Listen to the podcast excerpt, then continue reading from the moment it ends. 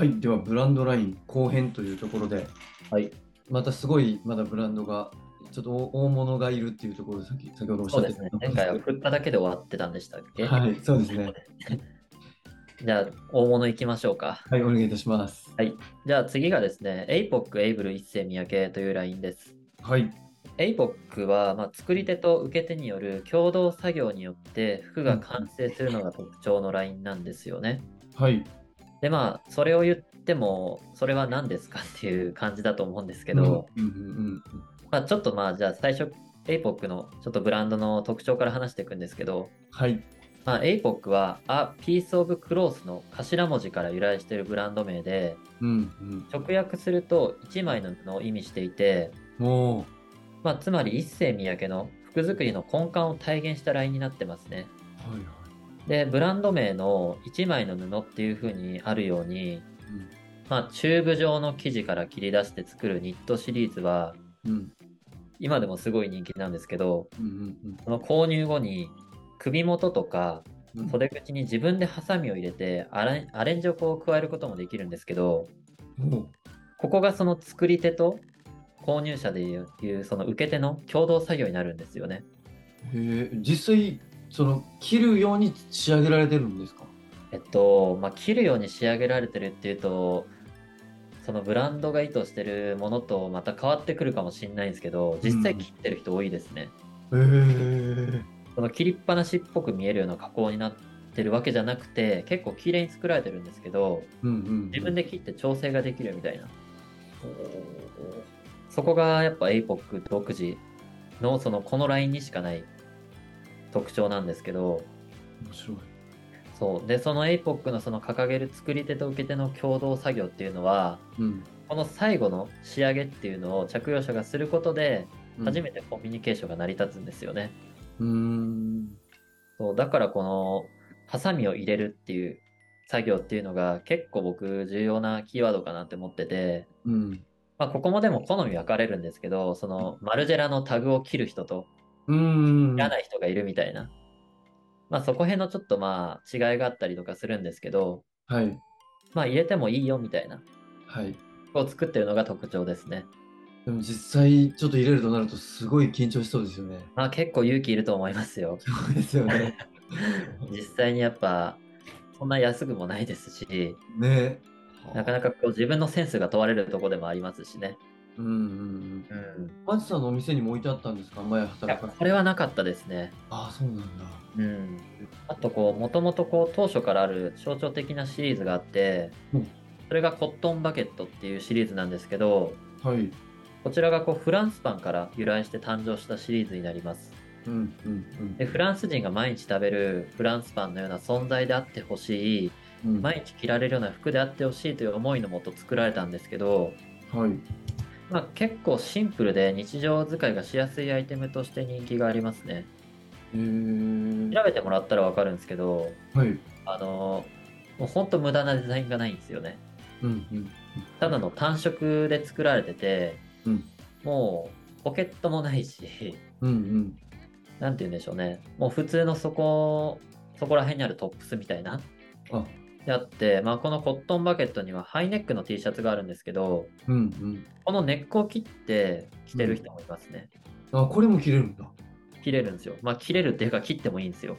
あ なんで、ハイネックで着てもいいですし、うんうんフルネックみたいに自分で切ってアレンジもしていいみたいな。うんへえで僕が知ってる人では、はいハイネックってやっぱどうしても首元よれちゃうじゃないですか。ああそうですね。はい。だから首元がよれ始めたタイミングで切る人とか、あもうざっくり切っちゃって。もうそうなったらクルーネックとして着た、着ようかなみたいな。えー、すごい。そんな楽しみ方あるんですね。そう長期的に見て、この 2way で使えるみたいな。えすごい。そうそこも面白いですよね。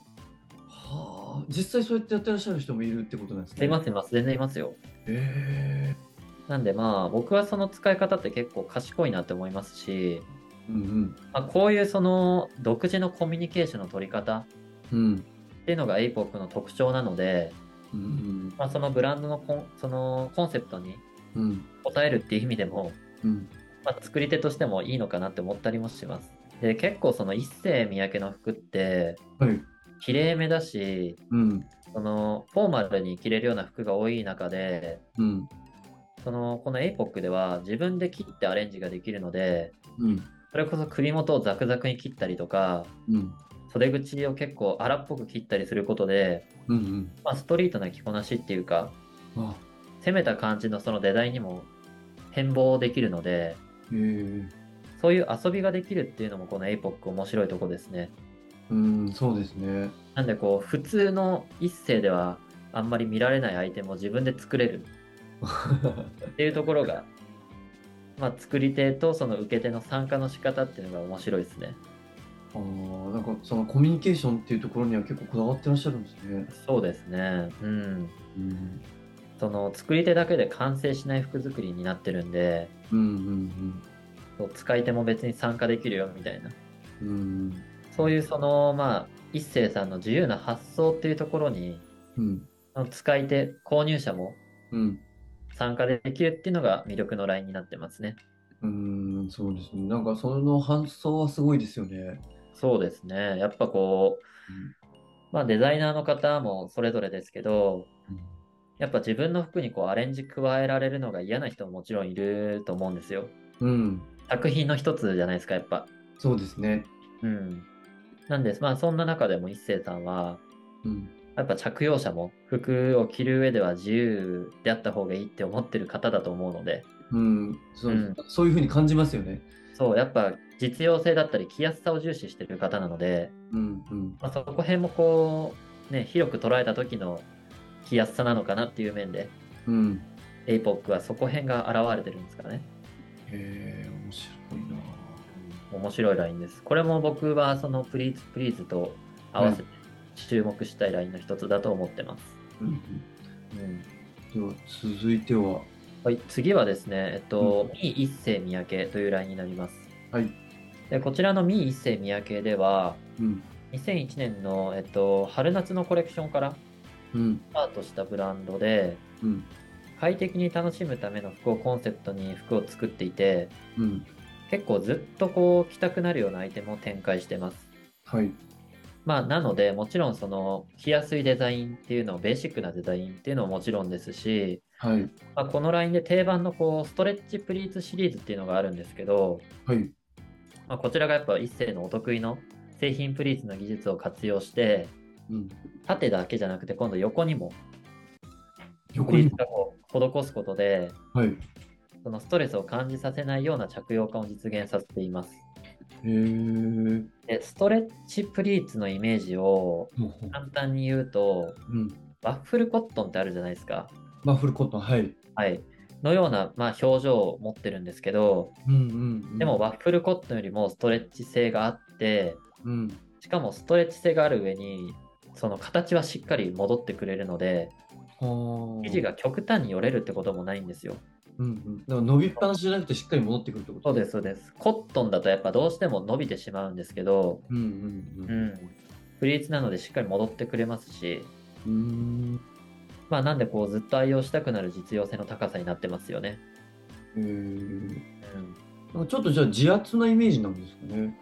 えっとですね、まあ、そうですね。どっちかといえば、結構でも西洋着として着てる人も多いし、こう年間を通してああ。着てる人も多いので、あ、そうなんだ。うん。結構季節感問わず着れる仕様だと思いますよ。へえ。もう実際このライン手取ったことはないんですけどね。ああ。あと、ミー一世は結構カラーバリエーションが豊富で、うんうんあの僕がそのミー一世知ったきっかけは、うん。うん。本部っていうバッグがあるんですけど、はい。これがニットバッグシリーズって、はい。あの無縫製のバッグになってるんですよね。無縫製というと、はいはいはいはい。全く縫製がなくて、はい。あの買い物バッグとあーレジ袋みたいなあ形としてはになってるんですけどあ。はい。その昆布は結構そのビビッドなカラーになっててはい。と黒とかうんすごい明るい黄色とか、うん。水色とか紫とかほんとたくさんあるんですけどへえ。それが結構可愛いなって思ってます。昆布ですね。うん。で、あの、ちょっとした外出に便利なサイズ感で、うんうんすごいコンパクトなサイズ感なので、うんうん。まあ、手軽に一世のアイテムを楽しむ上では、この昆布から入ってみるのもいいのかなって思いますね。へーまあ、あそもそも機能面からこう、一世の服って、はい。部屋着として着用してる人って珍しくないんですけど、はい。まあ、僕としては特にこのミーバ、うん。上着として着てる人が多い印象ですね。うーん。より着やすいラインというか、うん。あのーあんまりこう、部屋着って、うん。やっぱリラックスしたいじゃないですか。うん、そうですね。っていう風に考えると、デザインがこううるさすぎても落ち着かないし、うん。窮屈すぎても、うん。その着る上で窮屈すぎてもちょっと落ち着かないっていうのもあって、はい。多分そこがミーはハマってくれてるんだと思いますね。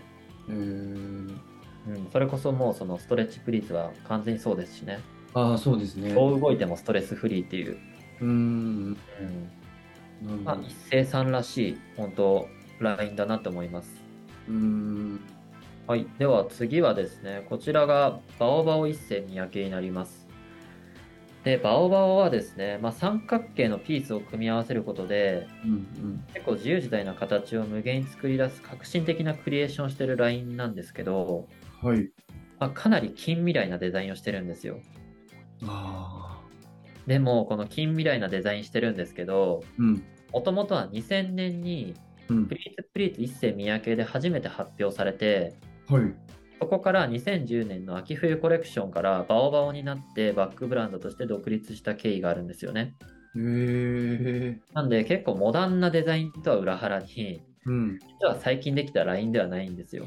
あ、そうなんです。なんか、このバオバオのこのバッグっていうのって今すごい見ると思うんですけど、なんか最近のものなんだろうなって思ったんですけど、違うんですね。そう実は結構もう割と古参のラインというか、へえ。でまあでもその古参のラインの割に廃れないデザインなので、まあうんインテのそのデザイン力の強さっていうのが発揮されてますよね。なんかもう、近未来感のあるデザインですよねい。やそうなんですよ。僕今見ても結構そのメタリックだなっていうか、結構その近未来だなって思うので、そうですよね。うん。まあここ辺はこのイサム・ノグチさんもそうだったんですけど、うん。時間が経っても美しいと思えるデザインができるっていうのは、うんうんまあ、一星さんも含めてやっぱすごいなって本当に思いますね。うん。うん、これすごいですね。うん。結構海外からの人気も高いラインなんですよ、ここって。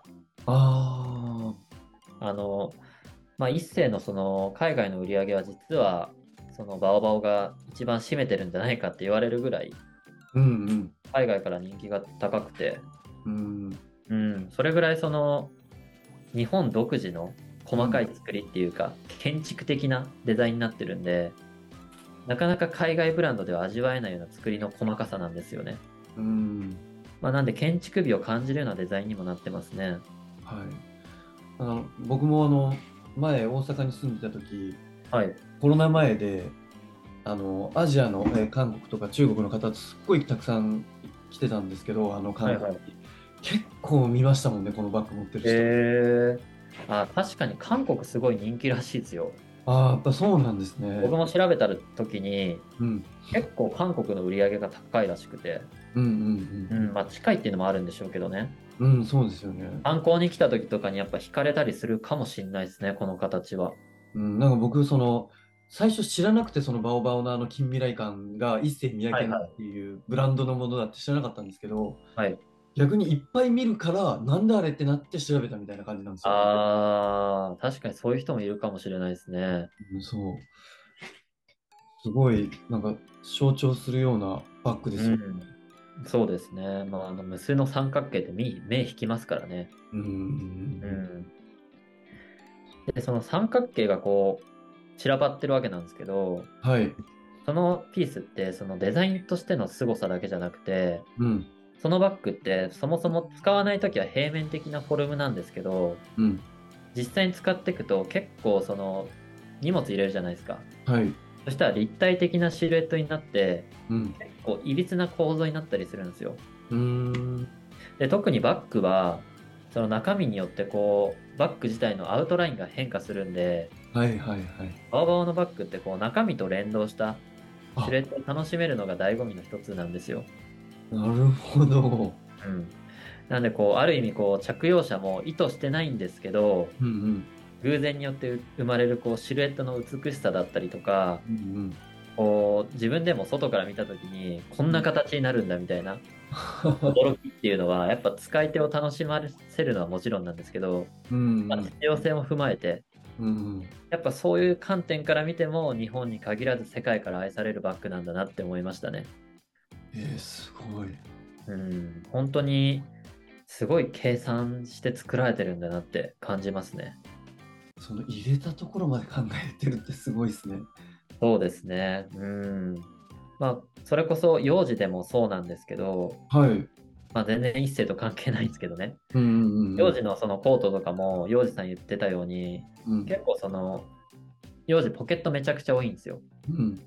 で、その収納物を入れることで変わるシルエットを楽しんでほしいって言ってることがあって、はい。結構その収納によるシルエットの変化を楽しんでもらいたいと思ってるブランドってその当時多かったんですよね。うんうんうんまあ、それこそ幼児さん、幼児もそうですし、ギャルソンもそうですし、うん。一世も、まあ言ってみたら同年代活躍してたブランドなので、はい。そこ辺はやっぱその日本人独自のうん。陰影じゃないですけど、うん。そこへの楽しみ方っていうのは独自の感覚なのかなって思いましたね。うん。まあこのバオバオっていうのは、日常の服装に取り入れるってなると結構勇気いるかもしれないですけど、うんうんまあすごいアクセントにはなるので、うん。うん。うん、本当に特にもうちょっと夏終わっちゃったんですけど、うん。夏の服装とかに取り入れたらすごいインパクト出ると思いますし、うん。そうですね。うんまあ、服装のアクセントとしてはすごいいいと思うので、確かに。うんまあ、検討してみてほしいラインの一つです。はい。確かに。そうすると続いては。はい、じゃあ次はですね、えっとはいこちらが結構最近登場した新鋭のラインなんですけど、はい。アイムメンっていうブランドになります。はい。でこちらが2021年に立ち上げられたラインですね。本当最近ね。そうですね、もうほんと最近2年前、3年前ぐらい。うん。で、えっと、オムプリッセ以来のメンズラインとして誕生しますね。あなんで結構久しぶりのメンズラインだったんじゃないですかね。のメンズとして表記してるラインは。ああ、はい。うんで、こちらは、えっと、はい三宅デザインスタジオのうん。デザインチームが手掛けるラインで、はい。えっと、現代的な生活に溶け込むプロダクトとしてのうんうん必要性とシンプルな機能美を追求して、うん。うん。男性のために新しい日常着を提案しているラインになります。で僕も結構情報が不足してるラインなので、はい。今公式ホームページの説明をそのまま読んじゃったんですけど、はい。というかまあ今回調べていく中で初めて知りましたね、このラインは。ああ、そうなんですね。本当詳しく話せず申し訳ないですけど、はい。それぐらい新鋭のラインになってます。なるほど。うん。なんでまあ、アイムメンはまだ若手のラインなので、これからの投稿がすごい楽しみですね。うーん。で、アイムメンって一世三宅の頭文字を取って、うん。一世の I と三宅の M でアイムメンなので、おまあ、結構シンプルなブランド名なんですよ。はい。でそこを特徴として無駄なデザインを取り放ったこうミニマムさ、うん、あ定評があるらしいので、あ。はい。まあ、こうまたプリーツ加工とかとは違ったうんシンプルさっていうのが楽しめるようになってるので、うん。まあ、またそこへんとかでこう実用性を表現してるラインで、うんまたそのプリーツプリーツとかそのバオバオとか凝ったデザインっていうよりももっとシンプルに服が楽しめるのかなって思ってるので、うん。うん、また今後その一星さんが亡き今うん。どういう展開をしていくのかっていうのは楽しみなとこですねうん。そうですね。では続けて最後のラインに行きましょうかはい、お願いします。はいで、えっと、次がですね1325一世三宅というラインになりますはいはい。それ本当に名前なんですよね、ブランドの。名前ですはい。ちなみにブランド名1325で多分引っかかってる人が多いと思うんですけど、はい。これは数字の表記なんですよ。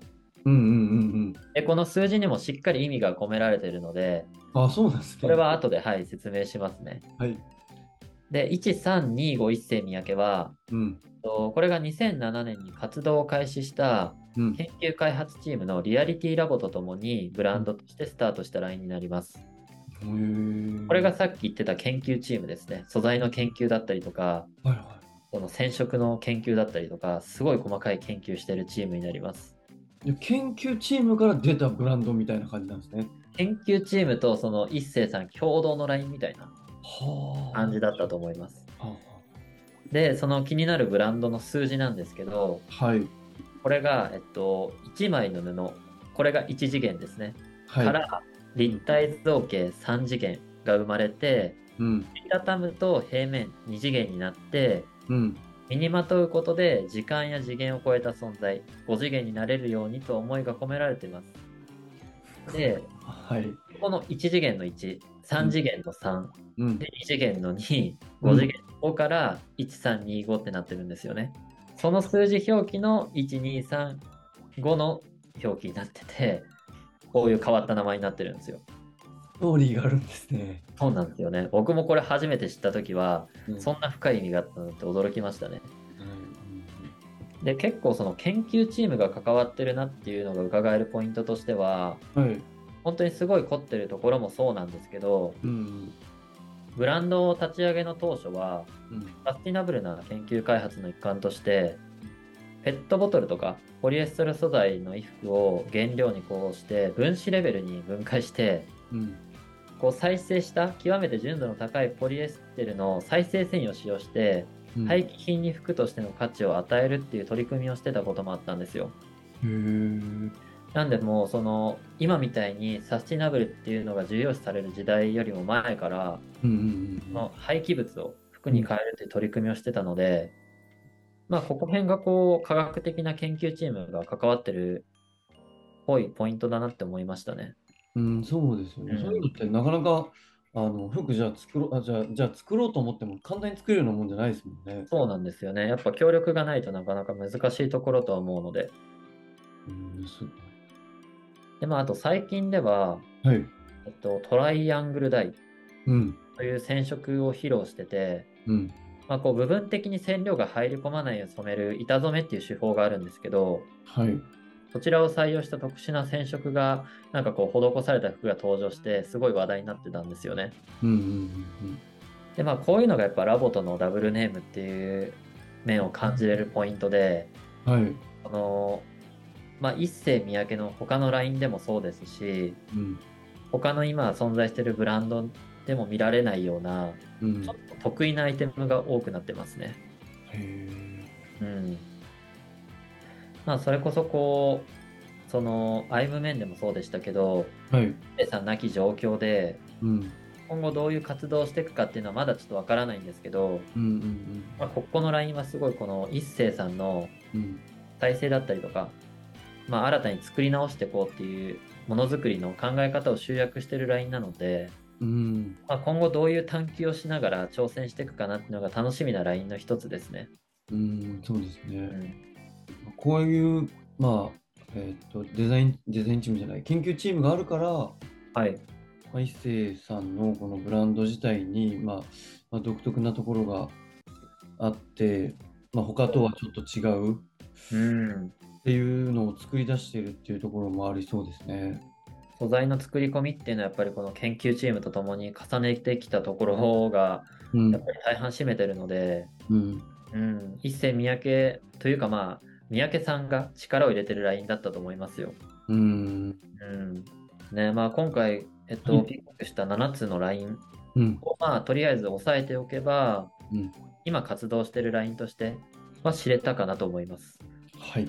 じゃあ、えっ、と、ブランド編は以上というところで、えっ、と、ありがとうございました。今後もはいファッションについての内容を発信していきますので、まだチャンネル登録をされてない方はチャンネル登録をよろしくお願いします。